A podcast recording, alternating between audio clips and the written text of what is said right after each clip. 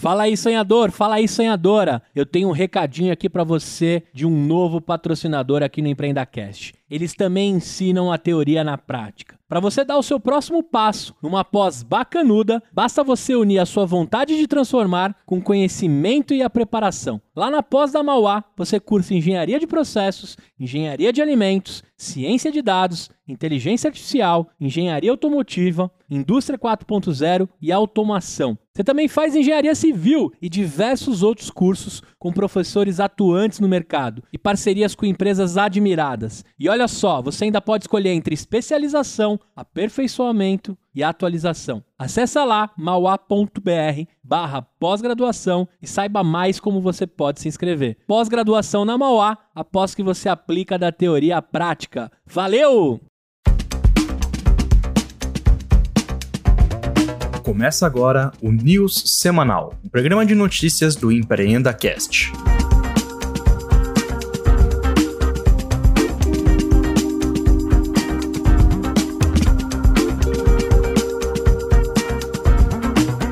Galera do EmpreendaCast, tudo bem? Começando mais uma news semanal. Quem tá comigo aqui é nosso parceiro de sempre, Pietro, o cara que tem nome de bairro. O bairro tem nome dele. Fala, Léo, tudo bem? Léo, a gente achava que não ia passar nem de um mês, estamos aqui no episódio 20 já. Já tô preparando a festa dos 50. Boa, vamos preparar, fazer um, uma festa grande aí. E já vamos começar a pensar na festa do 100, que inclusive é o episódio do EmpreendaCast que tá chegando. Episódio 100 já já vai ter surpresa aí pra galera. Olha só. Então, quem diria, hein? Olhar lá atrás e, pô, estamos chegando aqui no, no 100, né, no 20 da News. Será que quando a gente chegar no 100 da News, uh, o Ibovespa ainda vai estar em 100k?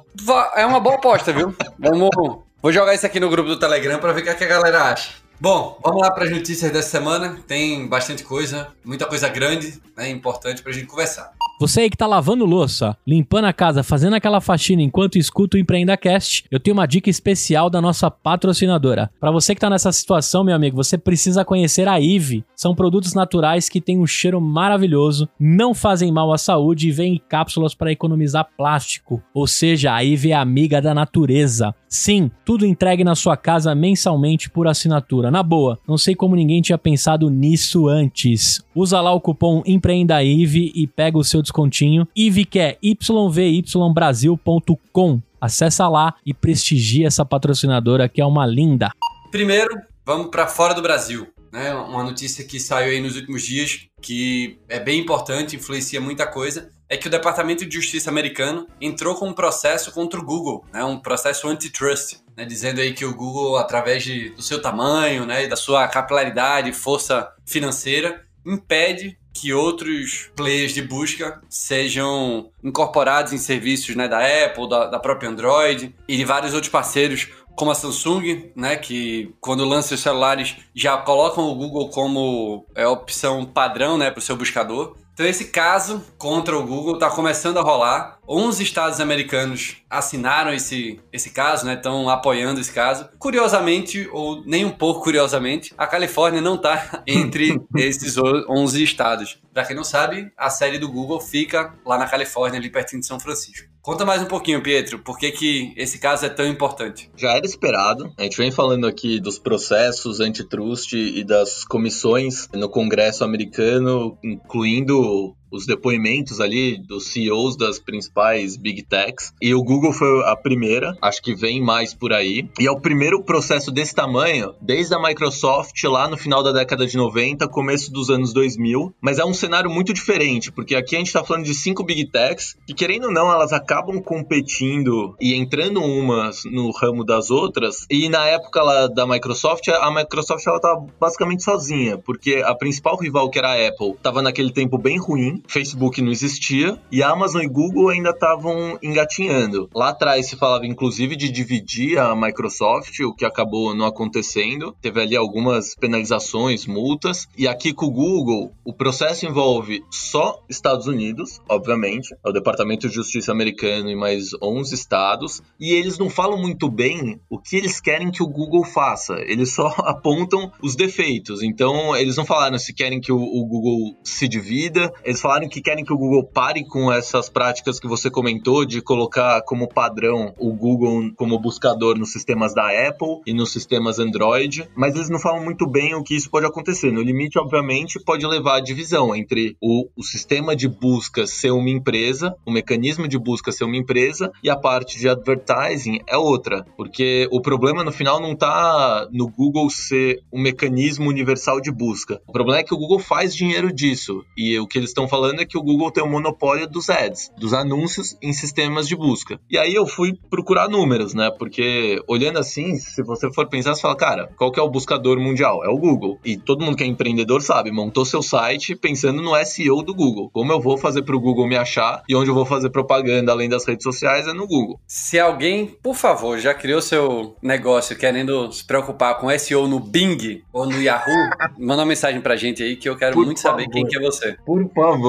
Acho que nem a própria galera lá do Bing e do Yahoo faz isso. Eu fui olhar o mercado, o mercado de ads digital ads de forma geral, ele hoje ele é mais ou menos nos Estados Unidos 130 bilhões de dólares, com a projeção de chegar a 200 bilhões em 2023. Desse total, o Google tem mais ou menos 37%, o Facebook tem 22, a Amazon tem quase 9. A Amazon apresentou o maior crescimento nos últimos anos em ads, tá? E aí depois vem Microsoft e Verizon entre os top 5. Então, se você olhar e falar, pô, no mercado geral, o Google não tem um monopólio, porque tem Facebook ali é, relativamente perto para quem fala de monopólio e a Amazon crescendo expressivamente. E o Google, inclusive, de 2018 para 2019, ele perdeu market share. Mas aí quando a gente olha só para os mecanismos de busca, ou seja, anúncios em mecanismos de busca, esse mercado hoje ele é de mais ou menos 55 bilhões, podendo chegar a 86 em 2023, e nesse sim o Google é muito dominante, ele tem 71 31%, seguido da Amazon com 14% e da Microsoft com 6% mais ou menos. Mas o interessante é que o share do Google vem caindo desde 2017. Então em 2017 ele era mais ou menos 75, enquanto a Amazon era 6,5 e hoje ele é 71 e a Amazon é 14. Então até no congresso lá o, o Mark Zuckerberg, ele comentou que ele não entendia por que, que Google e Facebook estavam sendo acusados de monopólio de ads, um nos mecanismos de busca e outro nas redes sociais, se o que mais cresce em ads é a Amazon ano a ano. Então, no final, aqui vai ser um processo muito longo, esse é só o primeiro passo dele, ele vai durar anos, não, acho que não é um processo de menos de cinco anos. Ele pode sim servir como padrão para outros países, mas no final, se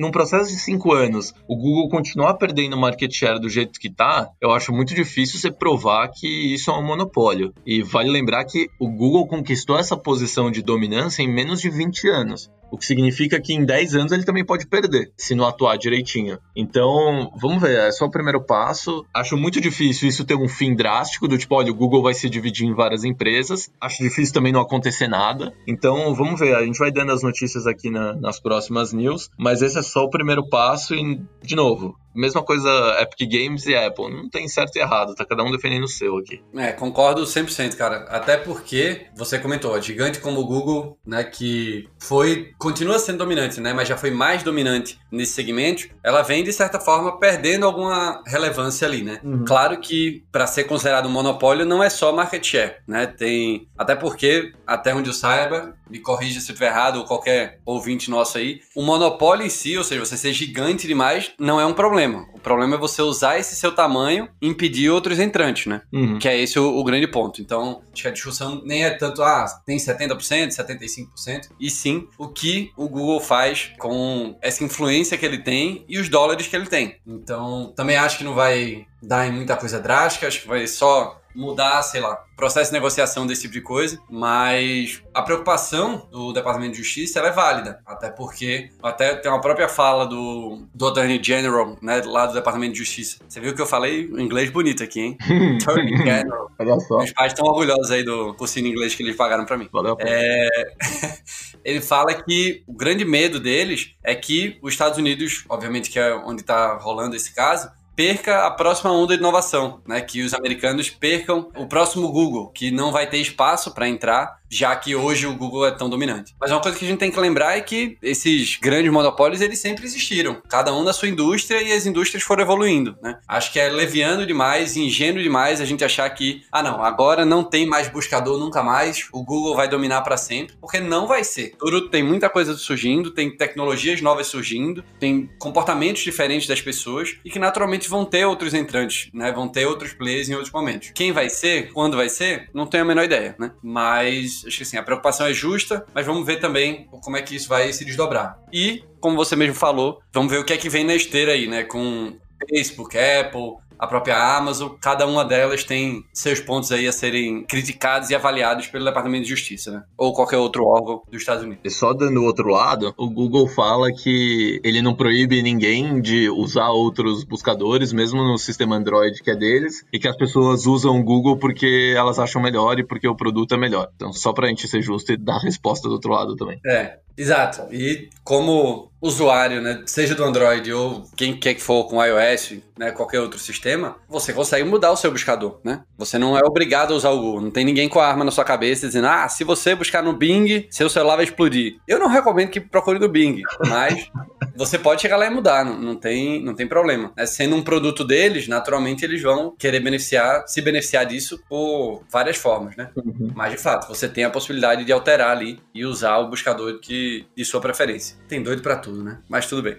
Vindo aqui para o Brasil, o governo encaminhou o projeto do Marco Legal das Startups para o Congresso. Eu até postei no, no LinkedIn essa semana sobre isso, que torço muito, né, que esse projeto, esse projeto de lei, que ainda não foi disponibilizado, né, o conteúdo dele em si não foi totalmente disponibilizado, evolua e a gente consiga, de fato, ter um ambiente de negócio mais propício, né, principalmente para startups. Mas, Pedro, conta um pouquinho mais né, do que é que se imagina desse projeto de lei e por que, que ele pode ser tão benéfico para o nosso mercado. É, como você falou, a gente não sabe muito dele ainda, ele ainda não foi divulgado, mas o intuito é impulsionar essa onda de inovação e esse mercado e também trazer um pouco mais de segurança para ele. Então, as principais propostas ali que estão dentro são simplificar a criação de empresas inovadoras, estimular o investimento em inovação, fomentar a pesquisa, o desenvolvimento e a inovação, facilitar a contratação de soluções inovadoras pelo Estado e regulamentar o ambiente de inovação, seja da, da ponta de investimento, então você garantir uma segurança ali para o investidor, seja um outro ponto muito polêmico que é do stock option, de você dar a opção para o funcionário comprar ação, onde você dá ação para um funcionário, e também incidência de impostos sobre ganhos e investimentos em startups. Ninguém sabe ainda como está o texto, mas esses são os principais pontos. Vamos acompanhar, acho que ainda vai ter bastante conversa em volta disso, eu acho super bom. Só tem um ponto delicado aqui, que é definir o que é uma startup ou uma empresa inovadora, né? Porque se você for muito restritivo, você pode deixar várias startups que já existem de fora. Então, falar, ah, é uma empresa com menos de 200 funcionários ou 100 funcionários que nasceu nos últimos dois anos, você já está excluindo um monte de gente. Mas também pode ficar um negócio muito amplo e ter um impacto grande no mercado. Então, aqui a, a gente só está especulando por enquanto. Acho que esse vai ser, para mim, o principal ponto. Definir o que é uma empresa inovadora e como você enquadra uma startup nisso. Mas de resto, eu acho que as propostas são bem-vindas. Vamos ver se o texto com o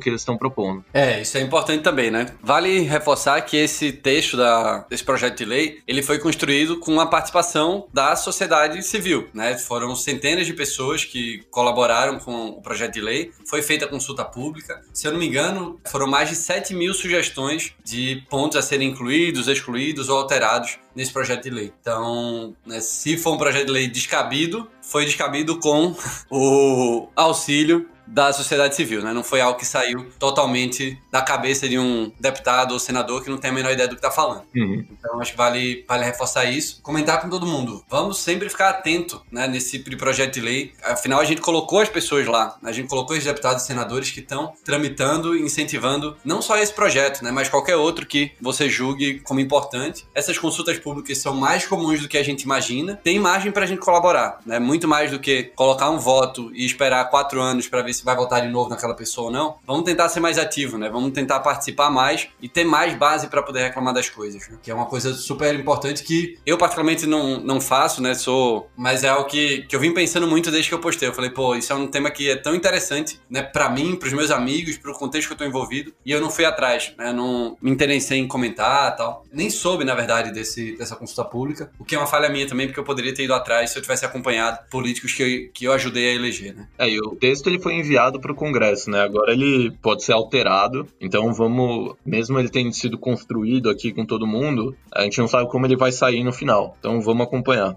E aí, sonhadores, eu tenho mais uma novidade agora da nossa patrocinadora Fit Anywhere. Além do melhor aplicativo para você malhar aí da sua casa ou você ter a ajuda do aplicativo deles para malhar na sua academia, a Fit agora também tem o seu podcast e eles estão entrevistando empreendedores, tem episódios sensacionais saindo. E eu te convido aí no Spotify a acessar Fit Anywhere, o podcast deles. O nosso amigo Rabino, o Pessa, tem feito episódios incríveis. E o último que tem lá, eu convido vocês a escutarem, eu achei maneiríssimo, uma hora de papo, mulheres empreendedoras e as suas histórias inspiradoras. Dá uma conferida lá no Fit Anywhere, o podcast do Rabino mais maluco que a gente conhece. Vamos para mais uma notícia sobre a IPO, que a nossa bolsa pode receber aí em breve mais um IPO de uma empresa tech, que é a Dots. Para quem gosta aí de programas de fidelidade, pontos, que pontos que valem mais do que dinheiro, tem conta na Dots. Quem sabe você não possa agora comprar ações da Dots. A companhia que é, foi fundada pelos irmãos Alexandre e Roberto Chad, né, já conversou com alguns bancos grandes aí para auxiliarem nessa oferta primária de ações. É basicamente isso. O, a DOTS mandatou BTG, Itaú, JP Morgan, é, UBS, Banco do Brasil para o IPO. Eles esperam levantar aqui numa oferta primária, ou seja, esse dinheiro vai entrar na, na empresa e não comprar a ação ou dar saída para os sócios, uma oferta primária de 700 milhões de reais no IPO. A DOTS fatura entre 300 e 400 milhões de reais por ano e não ficou especificado se esse IPO vai ser no Brasil ou fora do Brasil. Olhando aqui pelos números, eu chutaria Brasil, mas não está definido aqui. Então, é mais um nessa onda de, lembra o Enjoei, o grupo lá do Buscapé, que é o Mosaico, a Melios, estão todos eles com registro de IPO a Wine ali na, na CVM deve acontecer o da Enjoy, se não me engano, é agora 9 de novembro. Então é mais um nessa linha de IPOs de tech. Tomara que seja aqui, porque nossa bolsa é bem carente de papéis de tecnologia. E a gente vai dando aqui as notícias quando tiver mais informação. Para quem não sabe, a Dots também lançou uma carteira digital, né? Mais um aí que entrou na, na leva das carteiras digitais. Lançou lá no final de maio acho que aqui tem um ponto interessante para o negócio da Dots, né? Deixar de ser só pontos que você vai entrar lá para trocar com alguns serviços, né? Para trocar para uma batedeira ou para uma chapinha, mas você consegue começar de fato a usar isso no, no dia a dia, né? Então você transforma de fato aqueles pontos ali em algo muito mais utilizável. Na notícia do Brasil Journal, teve uma frase que eu queria só destacar aqui rapidinho, de uma fonte próxima à companhia que eu achei bastante ousada. Ela diz o seguinte: se antes você ia no Pão de Açúcar ou qualquer varejista da sua escolha e comprava pack de cerveja e agora você passou a comprar fralda, a Dot sabe que você teve filho antes do Google. Eu achei ousado, mas tudo bem. Depois eu vou aprofundar mais nessa frase aí pra ver se. Eu queria trucar essa frase já. Porra, é. antes de você comprar, você tá procurando. O Google sabe antes. Exato. Você entrou na farmácia, o Google sabe pela localização do seu celular. Ninguém sabe antes do Google. Exato. Ou até o Google sabe antes de você mesmo. E é você isso. não sabe ainda. Então. Mas tudo bem. Fica a frase aqui só o comentário, achei interessante. Na hora que você contou pra alguém no WhatsApp que sua mulher tá grávida, o Google tá contando nove meses. boa, boa, boa. É, vamos lá, gente. Mais uma notícia aqui do Brasil, que a Vivo, né, a operadora de celular, está lançando um serviço de crédito pessoal, o Vivo Money. Né? Os clientes pós-pagos e controle da operadora vão poder contratar crédito pessoal de até 30 mil reais de uma forma totalmente digital. Já era um pouco esperado isso, né, Pietro? Já, o Google já estava fazendo te... o Google. Olha lá, tá vendo? O tá Google vendo? sabia antes da Vivo, rapaz, que eles iam sair. A Vivo já vinha fazendo alguns testes e agora lançou de vez. Nada novo, é, aquela linha de todo mundo que tem base grande começar a monetizar com serviços financeiros. E é isso, Léo. Não, não tem muito mais, muito mais notícia para dar. Não sei se pela marca, pô, acho que é pela proximidade, né? Você ali tem conta na, na Vivo, pela facilidade você pegar um crédito quando te oferecerem. Mas não sei se as pessoas vão buscar ativamente um crédito na Vivo, né? Mas enfim, é um jeito de monetizar a sua base. Vale lembrar algumas parcerias recentes. A Oi tá querendo lançar a sua carteira digital. TIM fez uma parceria com o C6 recentemente. Então é tendência. Todo mundo que tem base grande vai oferecer produto financeiro para aumentar o seu take rate na base. Todo mundo é fintech. Todo mundo vai virar fintech.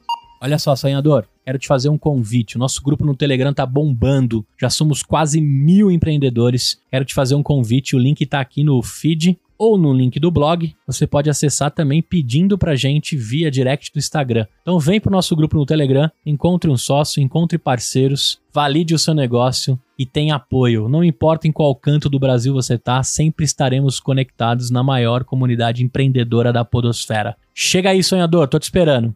Bom, fazer um, um, comentário rápido aqui, né, sobre um assunto que também tá bombando aí no tanto no LinkedIn quanto no Twitter, que é a participação da Cris Junqueira, né, do Nubank, no Roda Viva essa semana. Mas a gente não vai falar aqui, né, do ponto que tá dando mais rebuliço, né, que, deu mais controvérsia, né, que foi uma, uma frase dela que né, não encaixou bem, o pessoal não, não recebeu bem. É, vamos falar mais sobre outras coisas pensando em negócio, né, Pedro? Esse ponto muita gente já tá falando na internet, já tem muito conteúdo lá para as pessoas consumirem e tirarem sua própria opinião. Eu queria destacar aqui uma coisa que o pessoal não vem destacando muito, que é a parte de negócio. Acho que o tema ali, o painel até foi montado para o foco ser um pouco mais diversidade. Eu gostaria de ter ouvido falar um pouco mais de business e um pouco mais da história do Nubank e o que eles estão pensando daqui para frente. Quase não teve isso ali no Roda Viva e teve algumas coisas coisas que eu, putz, como cliente, também como pessoa do mercado, não gostei. Primeiro, que no final parecia um robô de media training ali e não a fundadora da maior startup do Brasil. Respostas prontas, sempre trazendo dados do Nubank, meio que um blog institucional. Não é para isso que eu queria assistir o Roda Viva com a Cris Junqueira. E o outro ponto,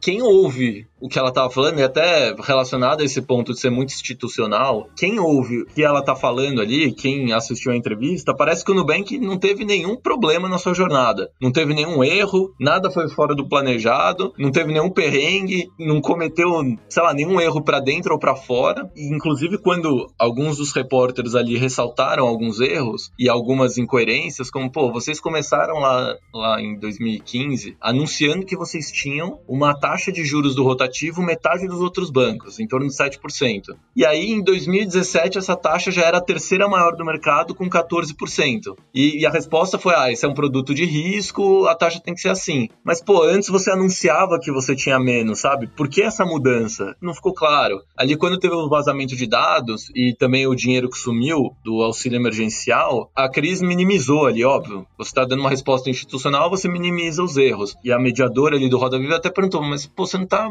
minimizando um, um, problema que é sério? E a resposta foi com uma frase motivacional do Bob Iger de que você não tem que pensar que os problemas são maiores do que eles são. Eu, como cliente, se eu tivesse meu dado vazado, aquilo para mim ia ser um super problema. E eu ia ficar puto com uma resposta dessa. Tipo, não foi um pedido de desculpa, assim, do tipo, porra, a gente errou, a gente admite que a gente errou e fez o possível para consertar e remediar. Não foi. Foi tipo, ah, isso foi na correria, aconteceu e beleza, um probleminha. E o outro ponto foi do Pix, que a gente já comentou aqui que o Nubank tá forçando as pessoas quase a, a cadastrarem todas as chaves. A resposta padrão foi: olha, a gente tá na liderança e a gente não fez nenhum cadastro de forma ilegal, sem consentimento. Eu acredito 100% nessa afirmação, tá? Mas as pessoas também clicam no botão de li aceito das políticas do Facebook sem saber o que acontece lá dentro. Eu discordo, tá? Eu leio todas as políticas e termos e condições de todos os serviços que eu assino. Então, cara, as pessoas não leem. E quando você coloca coloca um botão direcionado, o principal fluxo ali é para a pessoa clicar e registrar todas as chaves dela, e você já traz algumas pré-preenchidas, eu tenho certeza que as pessoas não entenderam que elas estão registrando todas as chaves no Nubank e não vão poder registrar em, em outros bancos. Pelo menos a maioria das pessoas. E aí, é totalmente contrário ao discurso deles de ah, a gente está sempre pensando no cliente. Cara, você não tá.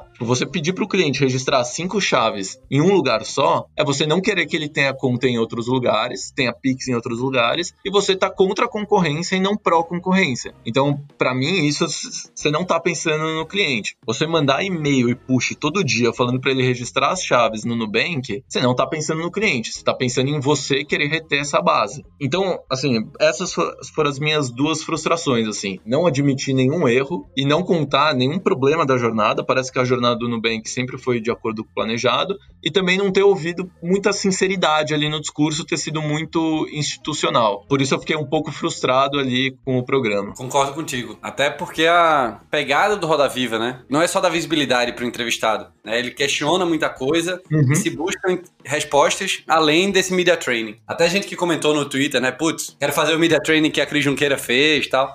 Porque de fato dava para ver claramente que nem todas as respostas dela eram 100% dela, né? Ela tava ali com um backlog de possíveis respostas já pronto. Só fazendo um disclaimer, acho que o Nubank fez um puta trabalho nessa jornada deles, tá? Eles ajudam muita gente, eles melhoraram de fato a vida de muitos clientes, mas aqui eu tô ressaltando pontos que acho que valem ser ressaltados. Nenhuma empresa é 100% boa, 100% ruim. E acho que o Nubank faz muito mais coisa boa do que erra. Então, só esses pontos de, de frustração aqui que eu tive, tanto como cliente quanto pessoa que estuda o mercado. Vale ressaltar que faz parte da jornada de PR deles agora rumo a ser uma empresa aberta, né? Eles têm cada vez mais se mostrar, tem que começar a falar em, em rede nacional, tem que começar a atingir o público de uma forma geral e não só o público aqui de São Paulo, Faria Lima, mercado de startups. E cada vez mais o Nubank vai aparecer na, na mídia e esse foi um dos passos. E acho que eles aprenderam muito com esse primeiro passo. Sem dúvida. E só dois comentários rapidinhos sobre esse tema. O primeiro é que foi super legal ver a Nath Finanças, né, do uhum. no board lá de, de entrevistadores, entrevistadoras.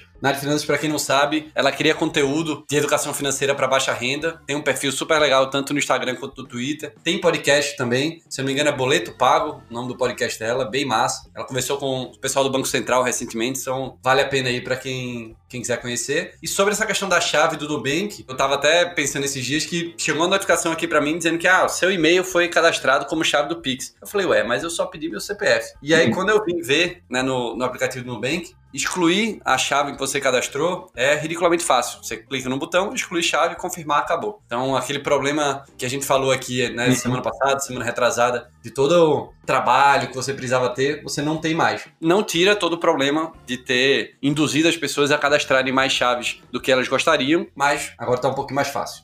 E Bom, para a gente finalizar, falar rapidinho aqui das captações da semana. Temos muitos milhões captados, hein? Tentei fazer uma conta aqui e olha que eu sou bom de matemática, mas não consegui não. Tem muita coisa para rolar. Vamos lá. A OnePay captou 70 milhões de reais. A Sami, que é de Health Tech, captou 86 milhões.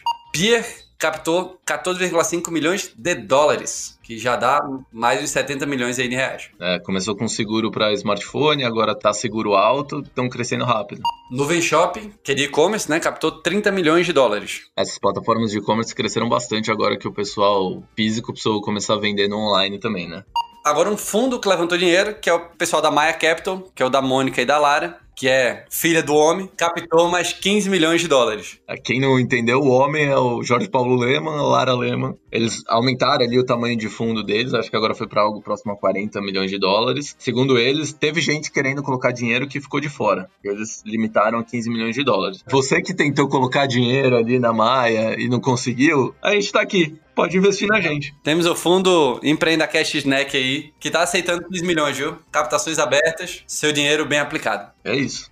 Mais duas notícias rápidas aqui de M&A que é a D1, ou D1, como queira chamar, que é investido do Bradesco, comprou a Smarkio por 85 milhões de reais. É, D1 de call center ali, Smarkio, inteligência artificial para automatizar processos ali em call center. M&As acontecendo, né? Já passamos do 100, então, que a gente comentou semana passada, e tende a crescer.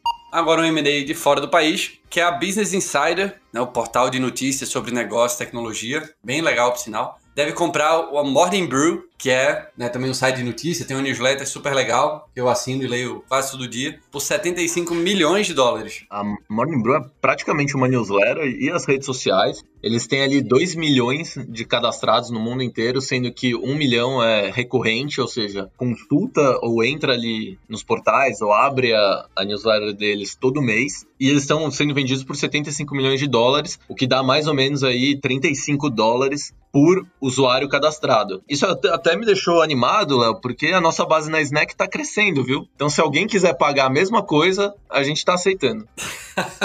boa, boa. Bom saber que eu tô valendo pro Morning Brew 35 dólares. tô, tô me sentindo valorizado nesse dia de hoje. Galera, então é isso. Fechamos mais um anúncio semanal. Para quem ficou até o fim, aquele recadinho de sempre. Várias entrevistas do Empreenda Cash, tem mesa redonda, tem pílula de conteúdo. Se você quer receber essas notícias por e-mail, vai lá no site do Snack, se cadastra, recebe também por e-mail. Ajuda eles a crescerem a base para serem vendidos aí para Business Insider em alguns anos, Uhul. né? Vamos todo mundo colaborar com o nosso ecossistema empreendedor. Pietro, obrigado mais uma vez, cara. Léo, obrigado. Você que tá ouvindo a gente, pô, manda sugestão do que a gente deveria fazer no episódio de número 50. Lembrando que a gente tá no de número 20.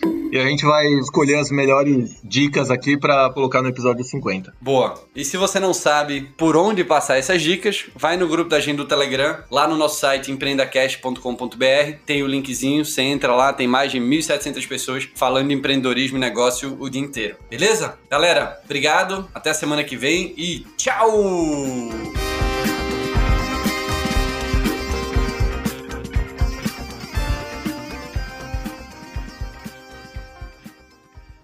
Ei, olha só, presta atenção. Você ficou até o fim do episódio e nem percebeu, né? O tempo voou. Eu quero te fazer um convite. Se você estiver me ouvindo ainda, você pode apoiar o nosso projeto www.empreendacast.com.br barra apoio. Lá você consegue contribuir com o valor que você quiser e todo o dinheiro é para a gente comprar mais equipamento, pagar o nosso estagiário, o Luquinhas, que cuida das postagens, e deixar cada vez mais forte a nossa comunidade. Então, se de alguma forma a gente entrega um conteúdo bacana para você, eu te faço um convite. Apoie o nosso projeto, participe de grupos de mentoria exclusivo e de alguma forma a gente vai tentar também na sua jornada te entregar conteúdo diferenciado e bastante desconto aí da nossa rede de parceiros www.empreendacast.com.br barra apoio